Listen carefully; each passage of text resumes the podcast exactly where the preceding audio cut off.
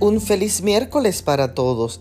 En la carta a los romanos, en el capítulo 8 y el verso 1, el apóstol Pablo nos dice, pero ahora ninguna condenación hay para los que están en Cristo Jesús, los que no andan según la carne, sino según el Espíritu. La palabra condenación significa pena, sanción, maldición y desaprobación.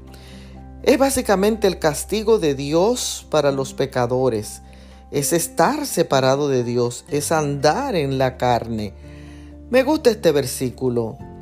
Trae buenas nuevas. Dice que ya no somos condenados, que somos libres al aceptar el sacrificio de Cristo en nuestro favor. Somos libres de la opresión del diablo y del pecado.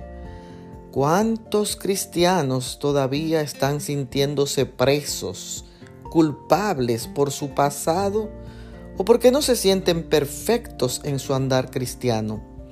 Una culpa que les impide ser feliz, pero la nueva vida que tienes en Cristo te ha liberado de la ley del pecado. Sin embargo, Dios quiere que sea el Espíritu el que dirija y guíe vuestras vidas.